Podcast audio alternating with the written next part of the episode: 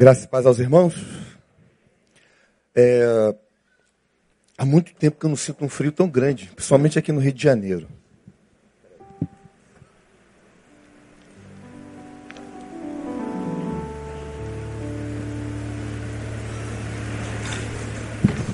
É, juntamente com a minha esposa, nós moramos por um tempo no Rio Grande do Sul, isso já faz um certo tempo, né? É, de 85 a 89, final de 89. Na realidade, eu cheguei antes, 84, e lá nós conhecemos frio de verdade, né? 3 graus, 2 graus, 1 grau, menos 1. E olha que não era a região mais fria do sul. A região mais fria geralmente é lá Caxias, Gramado, Canela, e, mas mesmo assim, às vezes a gente acordava de manhã, estava lá aqueles verdes pastos brancos, ou seja, a grama toda tomada pela geada, às vezes é, um centímetro de gelo nos vidros, no capô dos carros, e era, era até interessante. O ruim era quando o sol surgia e começava a derreter aquele gelo, aí começava a subir, né? Aquela brisa fresca, aquele aroma agradável. E aí hoje é, ontem, desde ontem, né? Mas hoje, então, como é que é esse aqui no Rio, né? Há muito tempo que não senti esse frio. Imagina como deve estar Teresópolis, é, Petrópolis, Friburgo. Está bem congelante. Cabe um chocolate quente, ou então uma sopa de ervilha. Depois do culto, você vai para casa comemorar a vitória do Brasil, que deve ter ganho, né? Lá do, do time do, do Peru. E aí a gente vai celebrar, se Deus quiser. Mas enquanto isso não acontece, eu vou convidar você a abrir a sua Bíblia no livro de João, no capítulo 11, a partir do verso 1. É um texto que eu gosto muito dessa história, gosto muito dos personagens, gosto muito daquilo que acontece aqui e queria pensar com vocês dentro da linha do amor, conforme já foi falado até amor e unidade hoje de manhã, celebração da ceia, mas falar um pouquinho desse amor de Deus é, em relação a nós, baseado na história dessa família aqui, que dentro dos seus personagens nós temos aqui Lázaro, é, Marta e Maria. Então, os primeiros versículos, pelo menos até o, o de número 5, diz assim: Ora, estava enfermo um homem chamado Lázaro, de Betânia, a aldeia de Maria e de sua irmã uh, Marta. E Maria, cujo irmão Lázaro se achava enfermo, era a mesma que ungiu o Senhor com bálsamo e lhe enxugou os pés com seus cabelos. Mandaram, pois, as irmãs dizer a Jesus: Senhor, eis que está enfermo aquele quem tu amas. Repete só esse finalzinho, todos vocês aí. Senhor, eis que está enfermo. Versículo 4 diz assim: Jesus, porém, ao ouvir isto, disse: Esta enfermidade não é para a morte, mas para a glória de Deus, para que o Filho de Deus seja glorificado por ela. Ora, Jesus amava a Marta, a sua irmã e a Lázaro. Todos juntos lendo esse versículo aí. Vamos lá.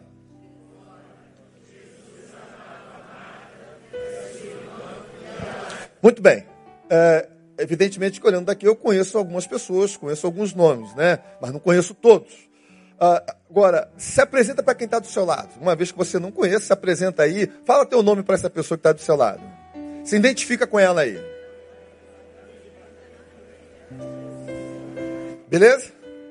Já sabe quem está do seu lado, tanto a esquerda como a direita? Então você vai dizer para ela agora as, as, seguintes palavras, né? Diz assim: Ora, Jesus amava. Não, vamos, vamos melhorar isso, né? Passado não, presente. Jesus ama a você. Quem? Quem é? Fala o nome dela aí. Faz a mesma coisa agora do outro lado, vai lá. Deu para entender, não ficou difícil não, né? Pois bem, uh, eu tenho orado por algumas pessoas aqui da nossa igreja, de fora também, e quase que diariamente eu tenho orado por essas pessoas, né? Uh, são pessoas que elas têm em comum a mesma enfermidade. Então aqui nós temos Flávia, nós temos a irmã Laurici, nós temos uh, o Alex, uh, temos tenho orado também pela Nery, que é irmã do pastor Neil. Uh, tenho orado pela esposa do Alex. Alex é um rapaz, né? Já foi nosso adolescente e tal. A gente olha, sempre lembra como adolescente, mas já é um homem, né? Mas é um rapaz que também está passando, está lutando aí é, com essa enfermidade. Tem também a, a Conceição. Conceição é uma pessoa que vocês não conhecem, mas ela é a ex-sogra da minha filha, né? Por que ex-sogra? Porque minha filha desmancharam lá, então virou ex-sogra, né? Era, era, namorado. E ela tem lutado né, contra o câncer, ficou quase dois meses internado, passando por um processo aí muito complicado, muito difícil, e eu tenho acompanhado, estando bem presente, e hoje, aniversário do meu genro, que é casado com a minha filha mais velha, ela estava presente lá, cara, vivemos, vimos essa mulher no CTI várias vezes, definhando, parece que vai, mas não foi. Graças a Deus está aqui. Hoje estava lá, né? Com a dificuldade dela, mas estava lá. E a gente vai vendo esses resultados, né? Outra é meu sogro também, ele está com, de todos esses, o problema dele é menor, mas é um problema. Então nós estamos tratando, correndo atrás aí para cuidar dele. E são pessoas assim que eu conheço, algumas muito próximas, outras nem tanto, mas existe o sentimento de solidariedade e a gente se identifica e deseja orar. Eu mesmo já tive internado, já contei essa história aqui todas as vezes que eu prego falo alguma coisa, e eu lembro quanta gente nesse Brasil, né, esteve orando por mim, porque um vai falando para o outro, você move aqui pelo zap e aquela galera toda, né? E eu me lembro dessa solidariedade que eu tive e a qual também quero compartilhar com cada uma dessas pessoas, né? Mas tem um outro aspecto também. É, essa nossa geração é uma geração muito angustiada. A angústia é uma coisa assim tão presente né? na, na vida das pessoas. Você vê as pessoas sofrendo. É difícil se alegrar com alguma coisa. E às vezes, quando se alegra, é muito pouco para tentar produzir algo que venha suprir aquela angústia que aquela pessoa está sentindo. E isso tem a ver com o sentimento da vida, tem a ver com os problemas que ela está enfrentando, aquele momento existencial que ela está passando, e isso vai realmente afetando. E aí, quando eu olho a história dessa família aqui, é uma família também que está sofrendo. Porque um irmão que é amado e querido está doente, e ele não estava com uma gripe qualquer. Isso gerou uma, uma preocupação muito grande. E, inclusive, a preocupação era tão grande que, uma vez que Jesus fazia parte do relacionamento deles, mandou um recado para Jesus: olha, aquele camarada, aquele homem a quem tu amas, ele está doente, ou seja, ele está precisando de você. E aqui nós vamos ver então uma família muito querida por Jesus. Como diz o versículo 5, Jesus amava Lázaro, Jesus amava Marta, Jesus amava Maria, mas a, ainda assim, sendo uma família muito querida por Jesus, ela também estava sofrendo ela não estava isenta da dor. Então esse texto aqui, ele nos apresenta, né, ou nos aponta para Jesus como Messias, como ungido de Deus que veio para trazer a possibilidade de transformação na vida do ser humano. O texto testifica isso a ponto de dizer que a doença de Lázaro não é para a morte, mas é para a glória de Deus, né? E revelar de fato quem Jesus era e qual era a sua missão, mas revela também esse olhar misericordioso, esse olhar amoroso que Deus tem para com cada pessoa, para com cada ser humano. Quando a gente olha a existência da humanidade, está difícil de encontrar amor. Ainda encontramos e vamos continuar encontrando, graças a Deus. Amém? E Deus tem esse olhar contínuo sobre a humanidade, sobre cada pessoa, sobre cada gente, sobre cada família. Mas vem a nós um questionamento por que, que uma família que era amada por Jesus tem que passar pelo que estava passando?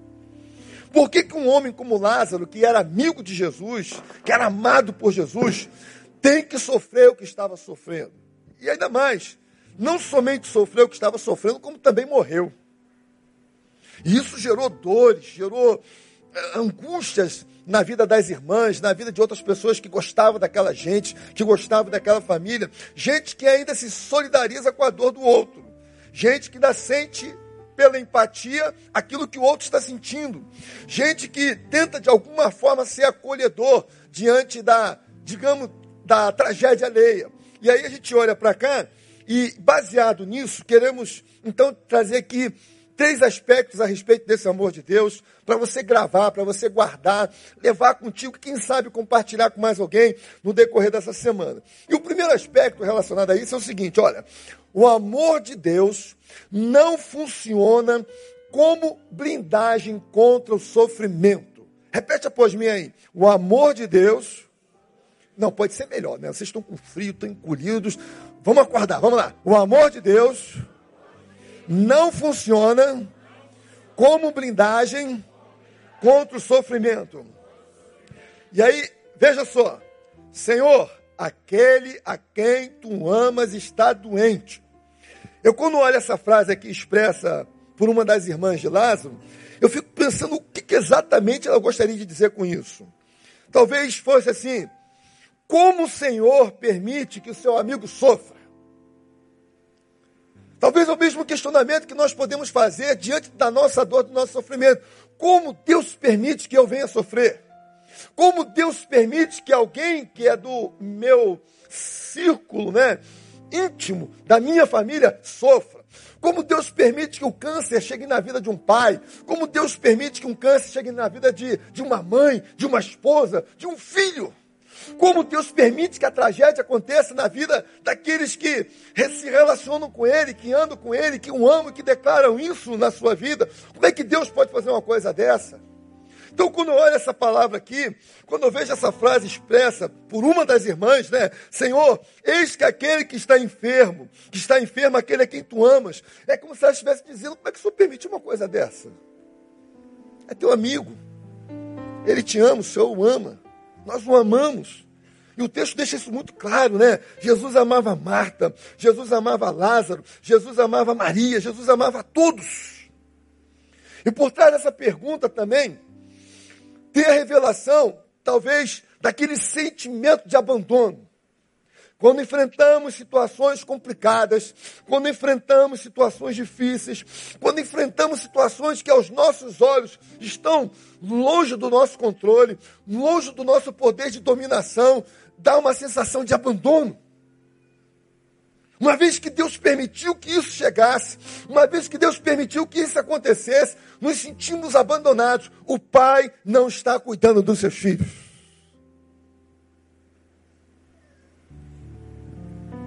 E é natural esse tipo de sentimento brotar em muita gente. Embora não seja saudável. E o pior de tudo é que, muitas vezes, acompanhado com esse sentimento, vem aquele pensamento, vem aquela fala, vem aquela frase, né? É o diabo soprando, questionando. Olha só, tu não é o filho amado? Tu não é a filha querida? Tu não é o servo leal? Você não é o servo dedicado? Como é que Deus permite uma coisa dessa acontecer com a sua vida? Como é que Deus permitiu que a doença chegasse na sua casa? Como Deus permitiu que você perdesse seu emprego? Como Deus permitiu que o seu casamento acabasse? Como se Deus fosse culpado de tudo isso. Então, acompanhado com esse sentimento de abandono em função da tragédia que aconteceu, em função da situação difícil e dolorosa, ainda vem essa maldita voz dizendo: Deus, olha, realmente não ama você, porque se você está sofrendo é porque Ele não te ama.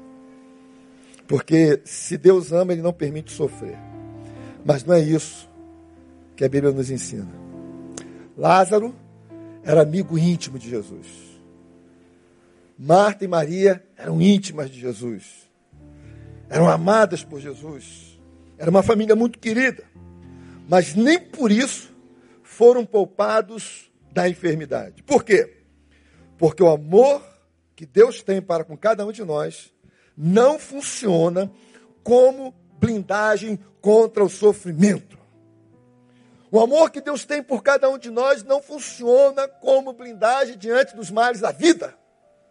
O amor que Deus tem por cada um de nós não funciona como blindagem diante das tragédias dessa existência. O amor que Deus tem por cada um de nós não funciona como blindagem diante de, de, de qualquer circunstância que seja adversa. Não blinda. Mas por um outro lado, dentro da dinâmica da vida, esse amor de Deus, né?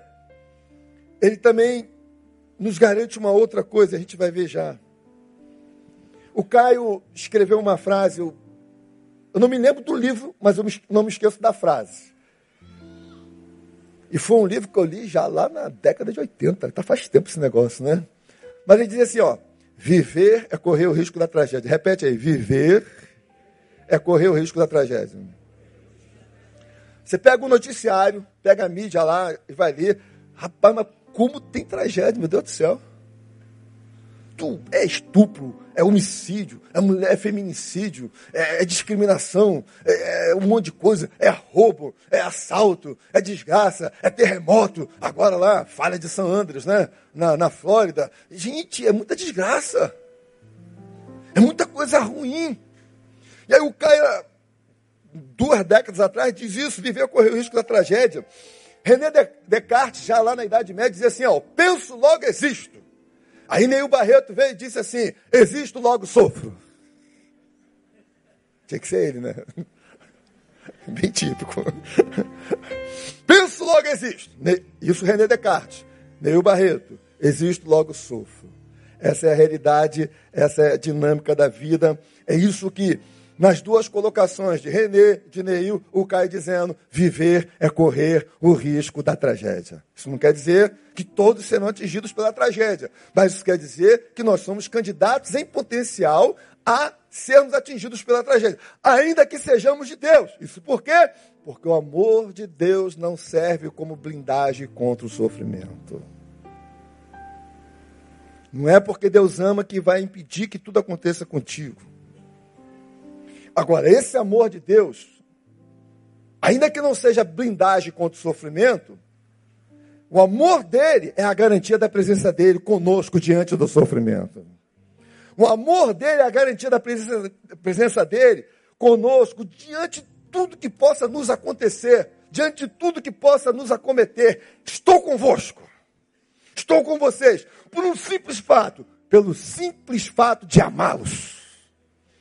E porque os amo, eu os acompanho. Porque os amo, eu estou convosco. Porque os amo, eu estou com vocês em todos os momentos. Ainda que o primeiro sentimento que possa brotar no nosso coração seja: Deus me abandonou. Não.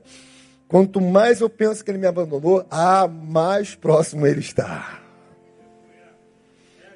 Mais próximo. É como aquela história de pegadas na areia, que já saiu em quadrinho, não sei o quê. Lembra disso, né? Então a pessoa está caminhando, só viu lá, são uns passozinhos marcando lá a areia. Meu Deus, no momento que eu mais precisei do Senhor, onde é que o Senhor estava? Eu estava te carregando no colo. Mas você estava tão preocupado, tão intertido com o seu sentimento de abandono, que você não conseguiu nem perceber que eu estava carregando você no colo. No momento mais difícil da sua vida. E Deus faz isso porque a própria expressão diz: olha, com amor eterno te amei e com benignidade eu te atraí. Então, a palavra diz assim, ó, o Senhor é bom e a sua misericórdia dura para sempre. Queridos, é, geralmente nós usamos uma Bíblia dentro de um smartphone ou dentro de um tablet, né? Eu ainda tenho a Bíblia de papel. E, e se você pegar a sua Bíblia, né? Seja ela digital, a digital tu não vai conseguir, né? Mas tu pegar de papel e torcer ela, sabe o que, que vai sair de lá? Pega a tua Bíblia, torce, torce, torce, torce. Aí vai sair de lá o seguinte: O Senhor é bom e a sua misericórdia dura para sempre. Repete aí: O Senhor é bom. O Senhor é bom e a sua misericórdia dura para sempre. Então espreme a Bíblia, é o que vai sair. O Senhor é bom e a sua misericórdia dura para sempre. Em outras palavras, não duvide do amor de Deus, aconteça o que acontecer. Não duvide da presença dele, aconteça o que acontecer. Não duvide do seu amor, haja o que houver. Porque mesmo quando sente esse sofrimento bate a porta, ele está lá. Quando você chora, ele chora também. Quando você passa pelo vale da sombra da morte, ele passa também. Quando você está internado dentro do hospital, vai pelo CTI, volta para a enfermaria, volta para o quarto, ele está lá também. Quando o médico te dá aquela pior notícia, ele está lá também. Quando a notícia ruim chega, ele está lá também. Quando as piores coisas acontecem, ele está lá também. É a única razão pela qual você permanece de pé.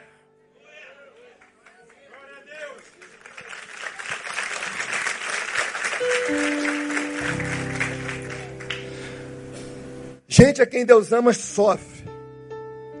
Gente a quem Deus ama chora. Gente a quem Deus ama passa pelo vale da sombra da morte. Mas, gente, a quem Deus ama conhece algo mais, que é exatamente essa doce presença dele. É, quando eu estava pastoreando, tinha uma música que eu gostava muito de cantar, principalmente às quartas-feiras, né? Aliás, era quase sempre, né? É, diz assim: Há um doce espírito aqui, e eu sei que é o Espírito de Deus. Já podemos todos perceber a presença de Jesus, o Salvador. Aí vem agora o quê? Doce presença. Diga aí, vamos lá. Presença Santa. Vem sobre nós. Vem sobre nós. Encher-nos com teu poder. Te adoraremos. Te. Por tua presença aqui, aqui. E ela não para, e que se renovará os nossos corações. Louvado, louvado seja o Senhor. Aplauda então ele, querida.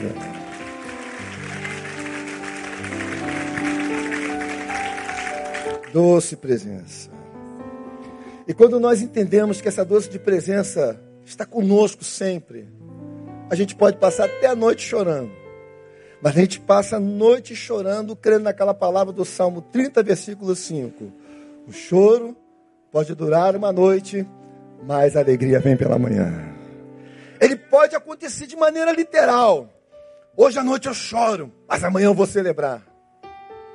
Por um tempo na vida eu choro. Ah, mas vai chegar o dia que eu vou voltar a sorrir de novo. É assim. É o Deus que não deixa ninguém triste para sempre. É o Deus que está presente nas maiores dificuldades da nossa vida, nos momentos mais difíceis. A sua doce presença. O choro pode durar uma noite, mas a alegria vem pela manhã. Sim, gente de Deus sofre sim, mas gente de Deus tem a garantia da presença dele por causa desse amor. Amém?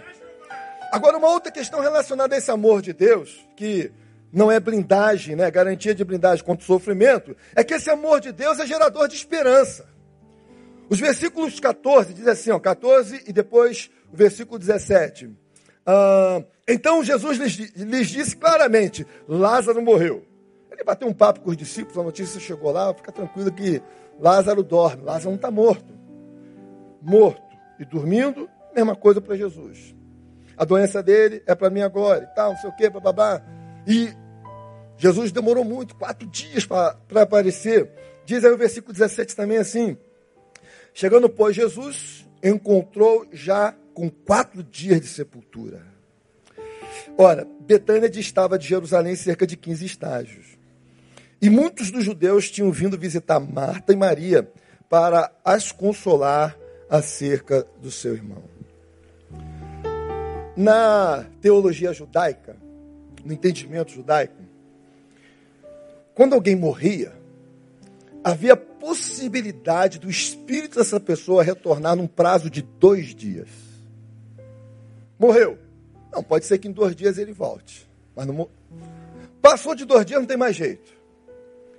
Por que, que Jesus diz assim? Eu ressuscitarei ao terceiro dia? Porque caracteriza diante da literatura judaica que, ó, o impossível comigo acontece. Não era possível um espírito voltar ao terceiro dia. Jesus volta.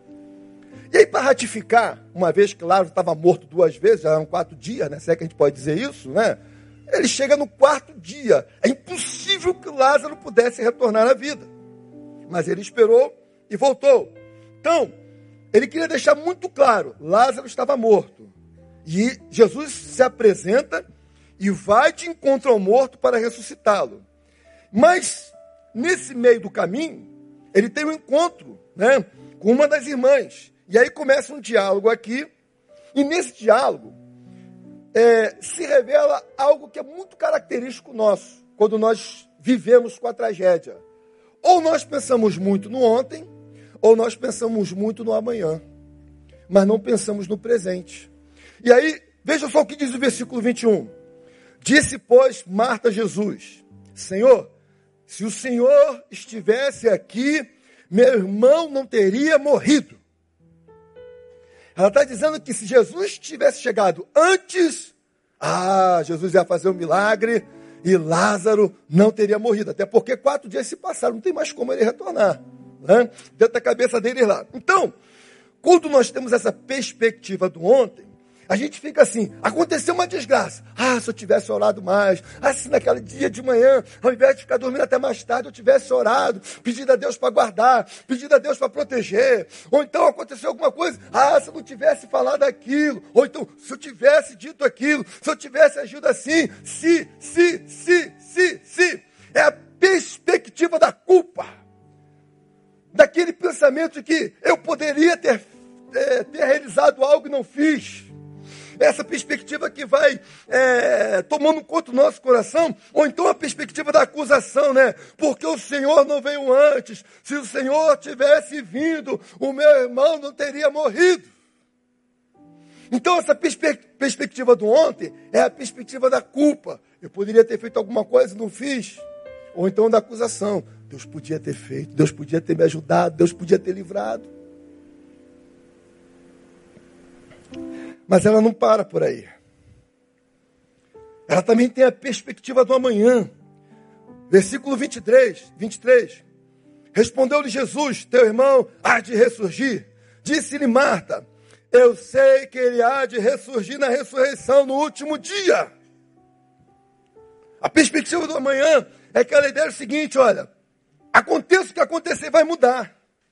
Mas isso já é uma declaração de, nega, de negação, de recusa. Eu não admito que aconteceu, embora tenha acontecido. Ah, mas amanhã isso vai mudar. Amanhã as coisas serão diferentes. Eu não vou viver com isso para sempre. Tudo vai se transformar. Chegará um novo dia. E muitas vezes esse, esse tipo de declaração não está baseado na fé e na esperança, mas é mais no desespero. No desejo de não ter que conviver com aquela angústia do momento. É gente que diz e promete, eu vou fazer diferente, né? Agora eu vou mudar minha vida, agora eu vou consertar tudo, né? Tipo, uma barganha com Deus, eu quero vai barganhando, Deus, eu vou mudar, eu não vou fazer mais assim, aí o Senhor vai me abençoar, a vida vai mudar, um milagre vai acontecer, as coisas irão acontecer, né? Então vai lá, Deus vai se manifestar. E aí esse texto diz assim, olha, na crise pensamos muito no ontem, na crise pensamos muito no amanhã, mas na crise nós temos que pensar no hoje, no aqui e agora. E Marta passou pelo hoje, mas não parou ali. O versículo de número 22 diz assim: E mesmo agora, sei que tudo quanto pedires a Deus, Deus lhe concederá. Mesmo agora, sei que tudo quanto pedires a Deus, Deus lhe considerar, é, há de considerar. Então ela está vivendo o seguinte: olha, primeiro, a incapacidade de crer, uma possibilidade de mudança. A incapacidade de acreditar no agora. Ontem é sinônimo de frustração. Ontem é sinônimo de remorso, sinônimo de culpa, sinônimo de acusação. O amanhã é a tentativa de acreditar que algo vai acontecer. Mas o mais importante é acreditar que algo novo pode acontecer agora. Não é poderia, não é poderá, é o que pode acontecer agora. Mesmo agora, diz ela, é a perspectiva do hoje. Algo pode acontecer. Não é Deus poderia ter feito, não é Deus fará, mas é o que o Senhor pode fazer hoje, aqui e agora. Então, o que, que nós temos que adotar? Diante da tragédia, diante da dor, diante da angústia, diante daquilo que machuca, diante daquilo que fere, diante daquilo que foge do nosso controle, você pode perguntar para Deus e dizer assim: Senhor, o que é que o Senhor pode fazer por mim agora? O que o Senhor pode fazer por mim agora? Esse é o segredo. Se ele não mudar na hora a situação, pode ter certeza que o seu pensamento e o seu coração vai mudar. Senhor, o que, que o Senhor pode fazer por mim agora? Experimenta fazer essa pergunta aí. Senhor, o que, que o Senhor pode fazer por mim agora? Faz aí, faz aí bem alto. Fala, fala, fala para ele, fala. O que, que o Senhor pode fazer por mim agora? Não é amanhã. Ou não foi? O que você pode fazer agora? É agora. Deus é Senhor do tempo, Deus é Senhor da vida. E nós precisamos abrir o nosso coração para que essa manifestação da, da, de compaixão e misericórdia de Deus se manifeste. Se a gente espremer a Bíblia, o que é que sai? O Senhor é bom. E a sua misericórdia dura para sempre. Então abra o seu coração para agora. Às vezes eu, eu peço algumas coisas para Deus, Senhor, só, tu, tu sabe como é que eu sou um manezão, um vacilão, né? Eu piso na bola para caramba, mas não é porque eu mereço. Mas dá para o senhor quebrar um galho? Baseado na sua misericórdia? Não é merecimento, só misericórdia, só isso. O Senhor é bom e a sua misericórdia dura para sempre. E aí, quando nós chegamos nessa perspectiva, o ânimo começa a ressurgir, o ânimo começa a brotar, e a gente já passa a olhar aquele negócio de maneira diferente. Não, vou encarar esse troço aí, meu. Vou enfrentar isso. Porque Deus não vai dar, Deus já está dando a vitória. Amém? e a vitória não é porque algo mudou, a vitória é porque o seu coração mudou. A sua maneira de pensar e crer se alterou. Esse é o grande diferencial. E você vai encarar, vai enfrentar, e quem sabe Deus, né, num piscar de olhos. Quem é fã da Marvel, quem é fã de né, Vingadores, sei lá, o último foi o quê? Ultimato? Não? Ultimato, né? Aí o cara diz lá, eu sou, né? O, que, como é o nome do vilão? Thanos. Eu sou Thanos. Aí no final, é, no final não posso dizer, né? Mas pode, né? Já saiu do cinema, né? Aí o Homem de Ferro diz, eu sou o Homem de Ferro. Pá! Aí ele tá, e pum, tudo acontece. E Deus é isso, eu sou Deus, ó, pá! Deus é Deus, e pá! E piscou, pá, mas pá, e tudo muda. Amém, irmãos? É isso. É só acreditar, é só confiar, descansa lá. Então, quem sofre pode contar com o socorro de Deus hoje. Repete isso para o seu irmão assim, ó. Com, olha para ele com muito amor e carinho, assim, meu irmão. Fala para ele assim, ó, meu irmão, minha irmã, não sei, vamos lá. Meu irmão, quem sofre pode contar com o socorro de Deus hoje. E se você está sofrendo, Conte com o socorro de Deus hoje. Agora vamos dizer para quem está lá do outro lado, para quem está ouvindo do outro lado. Aí, dá para botar uma câmera lá? Dá? Então, então joga uma link, vê o que você faz aí, né? Então, meu irmão, minha irmã, vocês têm, ó, aquela de vocês, essa aqui é minha. Usa aquela, olha todo mundo para lá, vai lá. Olha lá e diz lá, meu irmão e minha irmã, saiba você que quem sofre pode contar com o socorro de Deus hoje. Aplauda o Senhor então, meu querido.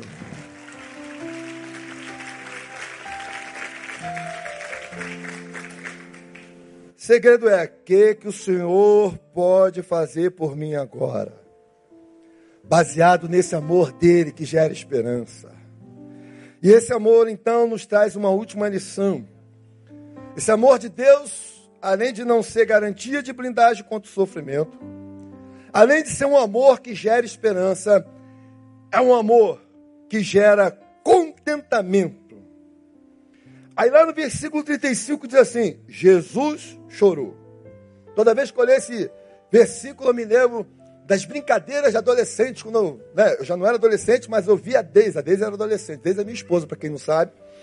Aí tinha brincadeira de espada ao ar. Aí vem aquelas perguntas, né? Qual é o menor texto da Bíblia? Aí todo mundo dizia, Jesus chorou. E não é. É não matarás. Pode contar aí. Mas todo mundo dizia que era Jesus chorou. A gente falava brincando aquilo, Jesus chorou, Jesus chorou, Jesus chorou, mas nunca na essência daquilo que isso quer dizer. Jesus chorou. Aí eu fico pensando assim, Pedro observando Jesus diante da tumba de Lázaro, e pensando assim, eu estou conseguindo entender por que ele está chorando. E Pedro, talvez aqui com 50 anos de idade, ou próximo disso, um cara assim, rústico, né? Sempre entrão, sempre tomando a frente. Por isso que ele andou sobre as águas. Foi o único. Ele, Jesus. Afundou também, tudo bem. Né? Acontece de tudo. E aí fica olhando para Jesus, por que está chorando? Não estou conseguindo entender. Aí ele lá, ele é mais velho, chega perto de Jesus assim, mestre, olha só, eu não estou te entendendo. Por que você está chorando? Você não falou que senhor ia ressuscitar Lázaro? O senhor não disse que a morte dele era para a glória de Deus? O senhor não disse que ele estava dormindo? É só só fazer assim que ele acorda. Eu não estou entendendo por que, que o senhor está chorando. E Jesus olha para ele e diz assim: Lázaro, oh, perdão, Pedro, eu estou chorando porque Lázaro está morto. E Pedro continua sem entender. Mas daqui a pouco eu vou celebrar. Daqui a cinco minutos eu vou ressuscitar a Lázaro. E aí nós vamos celebrar. E Pedro continua sem entender. Então, imagina comigo que Jesus olhando para Pedro, Pedro, é o seguinte, eu quero te dizer que a dinâmica da vida é essa. A dinâmica da vida é a dinâmica que tem um momento que eu choro, tem um momento que eu celebro. Será que você não lembra daquele texto, daquela palavra que está escrito lá na Torá? E diz assim: tudo tem o seu tempo determinado. E há tempo para todo o propósito debaixo do céu. Há tempo de nascer, há tempo de morrer. Há tempo de plantar e tempo de arrancar o que se plantou. Tempo de matar e tempo de curar. Tempo de derrubar, tempo de edificar. Tempo de chorar, tempo de rir. Tempo de prantear, tempo de dançar. Pedro, a dinâmica da vida é essa. Uma hora, tudo parece estar às mil maravilhas. Tem uma hora que tudo desaba. Essa é a dinâmica da vida.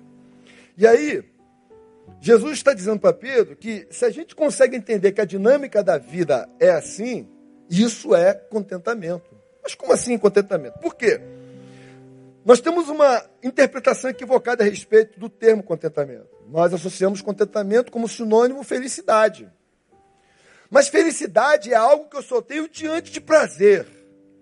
Um professor de psicologia de Harvard disse o seguinte: felicidade é o estado de êxtase daqueles, é, daqueles que se atingem nos momentos de extremos prazer.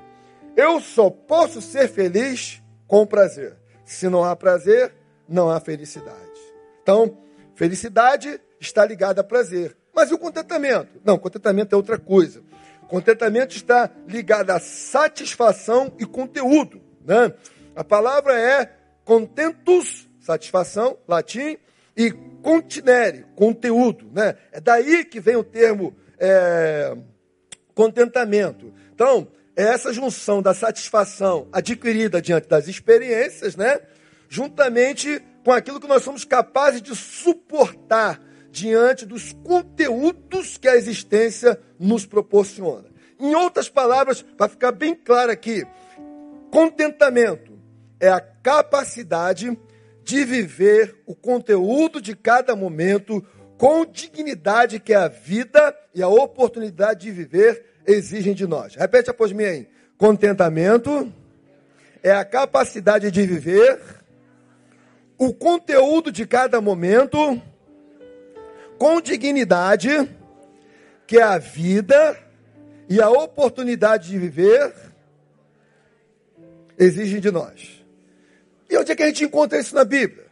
É como se Jesus estivesse dizendo para Pedro: Pedro, olha só, eu vou interpretar para você Eclesiastes capítulo 3. E eu vou citar para você, eu viajando aqui na imaginação teológica, o que eu vou dizer futuramente para Paulo. Você nem sabe quem é esse cara, mas um dia você vai conhecer ele, ele ainda inclusive vai dar um puxão de orelha em você. Né? Então, aí Paulo chega lá na frente, já no final da sua carreira, e diz assim: Ora, muito me regozijo no Senhor, por terdes finalmente renovado o vosso cuidado para comigo, do qual, na verdade, vocês estavam lembrados mas faltava a vocês oportunidade. Não digo isso por causa da necessidade, porque já aprendi a contentar-me em qualquer circunstância que me encontre. Sei passar falta e sei também ter abundância. Em toda maneira e em todas as coisas estou experimentado, tanto em ter fartura como em passar fome. tanto em ter abundância como em padecer necessidade. A dinâmica da vida, a dialética da vida é: uma hora tudo pode dar certo, uma hora tudo pode dar errado. Mas isso não significa que na nossa concepção, quando tudo está dando errado, esteja de fato errado. Pode ser que seja o momento mais certo, só não sabemos disso ainda. E aí Paulo então entende, né? É isso, é contentamento, é a capacidade. Eu adquiri essa capacidade de viver cada momento da vida com dignidade, cada oportunidade que ela me oferece. E por que, que eu faço isso? Porque eu posso todas as coisas naquele que me fortalece. Amém? Diga assim: eu posso todas as coisas naquele que me fortalece. E aí, irmão, se o momento é de chorar, chore. Chore mesmo. Não tem problema, Jesus chorou. Se o momento é de celebrar, celebre. É o teu momento de celebrar. É, é, é, é a tua experiência, celebre mesmo. Porque a dinâmica da vida é assim. Um dia choramos, um dia sorrimos. Tempo determinado para todo propósito, né? Tudo tem o seu tempo determinado. Há tempo para todo propósito debaixo do céu. E aí, melhorando um pouquinho, essa definição de contentamento, eu chego a essa conclusão. Contentamento é viver dignamente, diante de Deus, o conteúdo de cada momento da nossa existência. Repete aí. Contentamento é viver dignamente, diante de Deus, o conteúdo de cada momento. Por quê? Porque eu posso todas as coisas naquele que me fortalece. Quem pode? Eu posso, você pode. Pode o quê? Tudo. Por quê? Porque é Deus que te fortalece. Amém, irmão? E ele está aí. Jesus chorou, não por fraqueza, nem por covardia, nem por falta de fé. Chorar é uma expressão da emoção e que corresponde àquele momento. Tem gente que chora até de alegria, outros choram de dor, outros choram de tristeza. Contentamento é viver com dignidade diante de Deus, o conteúdo de cada momento. Por uma simples razão: o amor de Deus gera também contentamento. Descartes disse: Existo, logo penso. Neil Barreto disse: Aliás, inverti tudo aqui, né? Descartes disse: Penso, logo existo. Neil Barreto: Existo, logo sofro. Paulo diz: Eu posso suportar todas as coisas naquele que me fortalece. Em Atos 17, 28, ainda tem assim: Porque nele vivemos, nele nos movemos, nele existimos. Haja o que houver, em Deus vivemos, em Deus nos movemos, em Deus existimos.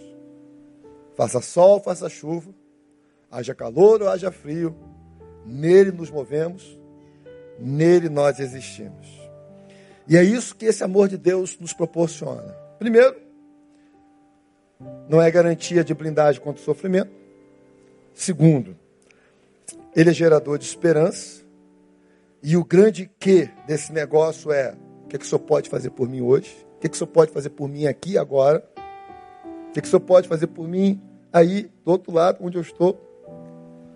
E é um amor que também gera contentamento. Eu sei viver com dignidade diante de Deus, cada momento que a vida me oferece.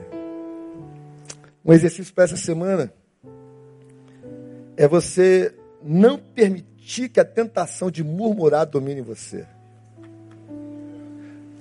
Durma agradecido. Acorde agradecido. Caminhe agradecido. Porque quando nós fazemos isso, gera em nós uma satisfação tremenda, que tem a ver com contentamento. E que não vai, vai nos proporcionar uma força, né? Eu, eu, eu, vou usar até. Acho que se fosse Isaías dizendo aqui, nem sei Isaías, mas vou arriscar, né? Se fosse Isaías dizendo aqui, vai gerar em nós uma energia cósmica. É por aí. Eu só queria ver a reação dele. Não é energia cósmica, é energia de Deus mesmo a gerar em nós uma energia, que é essa fonte que emana de Deus, e a gente vai caminhar, nós vamos conseguir. A vida está dura, a vida está difícil, a angústia está presente, Ah, mas o amor de Deus não está ausente. Não está ausente. E é Ele que te fortalece. É Ele que te faz caminhar. Se agarra nesse amor. Não deixe que o sentimento, aquela sensação de abandono não tome conta de você. Não, Deus está comigo. Está me carregando no colo. Eu não estou vendo. Mas eu acredito. Você não precisa ver. Você não precisa nem sentir. Basta apenas acreditar. Só isso. O justo viverá pela fé. E se ele recuar, a minha alma não tem prazer nele. Então, deixe Deus ter prazer em abundância. Lembrando sempre que, ao espremer a Bíblia, a única coisa que sai daí é: o Senhor é bom e a sua misericórdia. Amém? Então, aplauda ele que é digno toda a honra e toda a glória. Vamos ficar de pé, vamos ficar de pé. Sou fã do Azaf Borba. Gosto daquela música que diz assim: Deus é fiel. Vamos cantar aqui. E querido, faça dessa música sua oração. Vai para casa pensando, Deus é fiel. Não importa o que você esteja vivendo, não importa a notícia que você recebeu, não importa. Acredite nisso, Deus é fiel. Ele está contigo, está andando com você, anda com Ele, porque Ele garante a presença dele na sua vida. Vamos lá. Deus é fiel.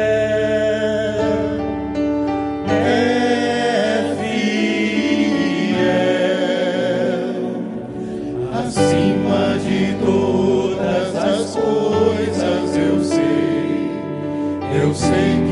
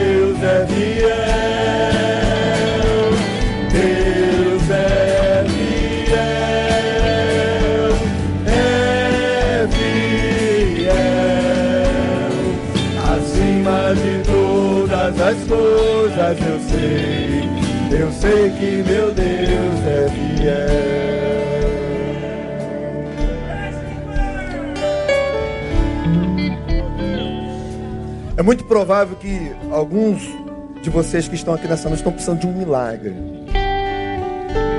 Talvez quase todos nós.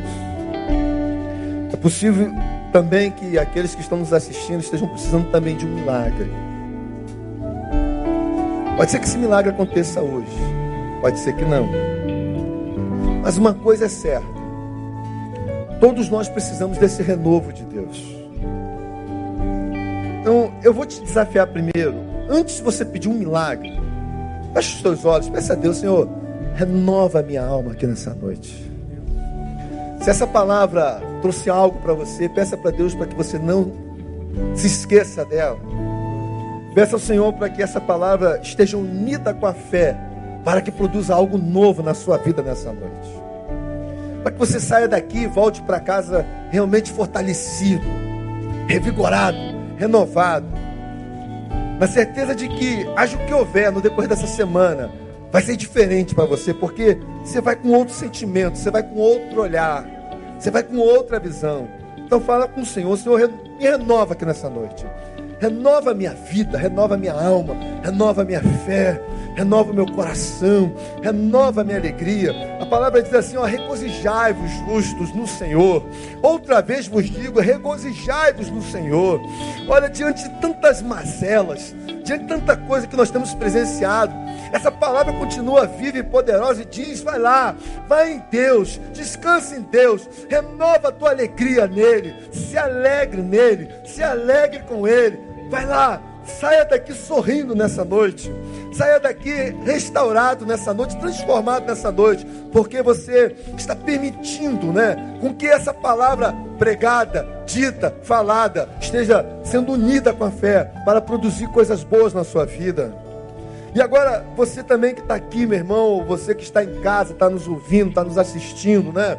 Peça para Deus se você precisa de um milagre, se eu preciso de um milagre na minha vida.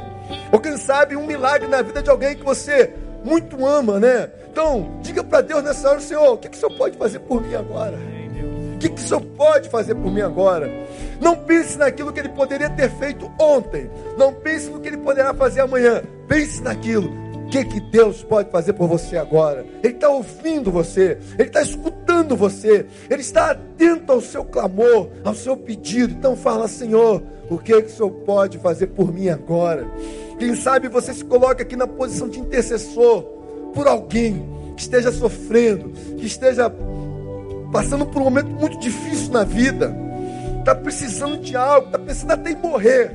Diga lá, meu Deus, vai lá, visita, socorre, socorre essa vida, socorre essa alma. Pede para Deus intervir. Pai, nós te louvamos e te agradecemos por tua palavra. Te louvamos por tudo aquilo que vivenciamos no dia de hoje, ao estarmos aqui juntos, reunidos e congregados, por tua palavra nessa manhã, pela ministração, pela participação da ceia e por esses momentos que o Senhor nos proporcionou nessa noite, ó Pai. Ouvimos a tua palavra, aprendemos com ela que o teu amor, ainda que seja manifesto diante de nós, não é o amor que serve como blindagem diante do sofrimento, diante da dor, diante da angústia, diante da tragédia. Esse amor não nos livra disso, mas esse amor nos garante a tua presença. Esse amor é gerador de esperança.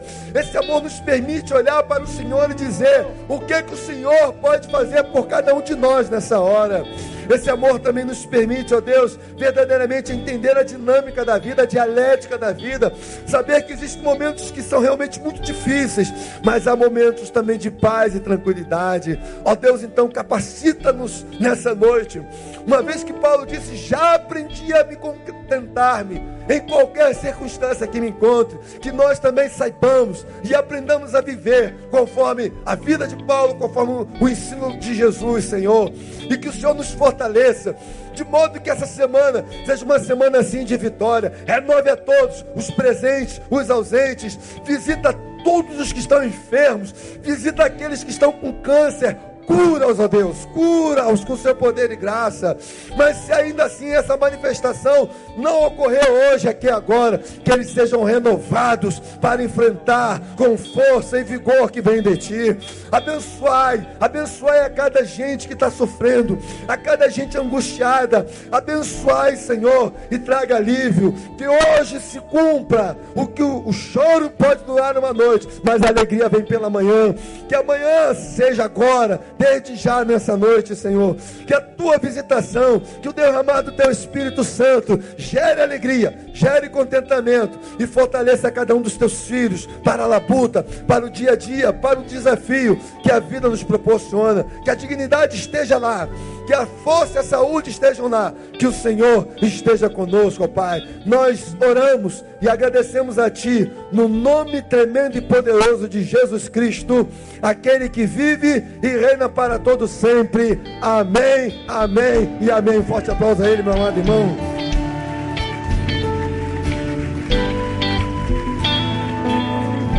Antes de você sair, nós vamos fazer o seguinte: depois eles vão continuar cantando. Segura a mão do teu irmão que está do teu lado, essa pessoa que está do teu lado. Você vai olhar para ela e vai dizer assim: ó, meu querido irmão, que a graça bendita do Senhor Jesus Que o amor de Deus, nosso Pai eterno, que a comunhão e consolação do, do Divino Espírito repouse sobre a tua vida, repouse sobre a tua casa e por todo o povo de Deus espalhado pela face da terra, desde agora e para todo sempre. Amém. Amém. Mais um forte aplauso ao Senhor. E antes de sair, dá um abraço bem gostoso nesse irmão. Diga para ele: seja abençoado a tua semana em nome de Jesus. Vão em paz e até quarta-feira, se Deus quiser, aqui com o pastor Neil.